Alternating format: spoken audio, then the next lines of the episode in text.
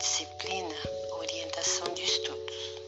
Didaticamente, essa disciplina pode ser compreendida através de duas partes. A primeira considera os procedimentos e estratégias para a organização do estudo. A segunda, ela trata das habilidades, que são os procedimentos e gêneros de apoio à compreensão. Então, é, vamos conhecer um pouco sobre cada uma dessas partes. Na primeira parte, nós temos quatro vetores importantes que devem ser considerados.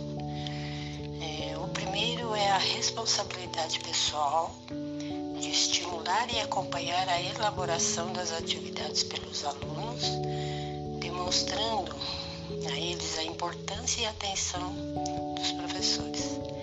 Essa atitude ela reforça a responsabilidade pessoal do aluno em relação às demandas escolares e da, própria, da sua própria vida.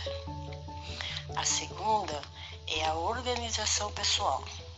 Aqui importa acompanhar e incentivar o aluno para que desenvolva sua organização pessoal nos estudos, utilizando meios adequados para isso. Por exemplo, uso de agendas pessoais e também coletivos como murais. A terceira é a organização do material. Sem organização, não se atinge a eficiência e a eficácia nos estudos. A quarta é o acompanhamento da orientação de estudos. É o acompanhamento que permite uma avaliação sobre o desenvolvimento desse aluno. A segunda parte da orientação de estudos trata das habilidades, procedimentos e gêneros de apoio à compreensão pelo aluno no ato da leitura. São cinco vetores que devem ser levados em consideração. É, primeiro, na fase anterior à leitura, importa conhecer ou definir o objetivo ou a finalidade da leitura. E, se possível, formular hipóteses sobre o assunto, né?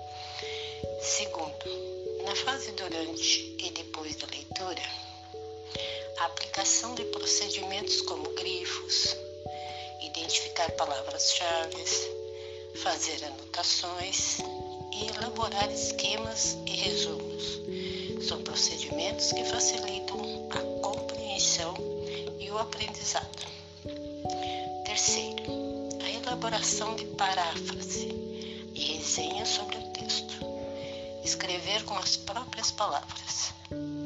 Quarto, a elaboração de esquemas e mapas conceituais para ajudar a compreensão do texto e as relações entre conceitos ou ideias.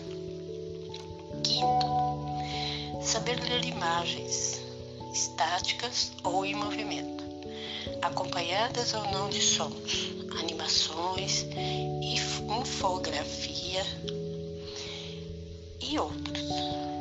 Bom, isso é apenas um resumo bastante simplificado sobre a disciplina Orientação de Estudos espero que possa incentivar a pesquisa mais aprofundada por parte de cada um.